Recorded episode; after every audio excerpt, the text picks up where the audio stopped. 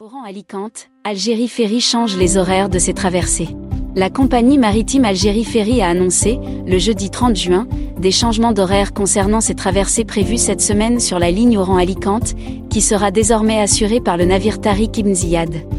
Algérie Ferry a indiqué que la traversée au départ du port d'Oran à destination d'Alicante, qui était programmée initialement le 1er juillet à 22h, sera opérée le 2 juillet à 22h. L'arrivée à Alicante est prévue le dimanche 3 juillet à 10h. La compagnie fait également savoir que la desserte Alicante-Oran, qui était au programme le 2 juillet à 19h, est reportée au dimanche 3 juillet à la même heure. L'arrivée à Oran est annoncée pour lundi 4 juillet à 8h.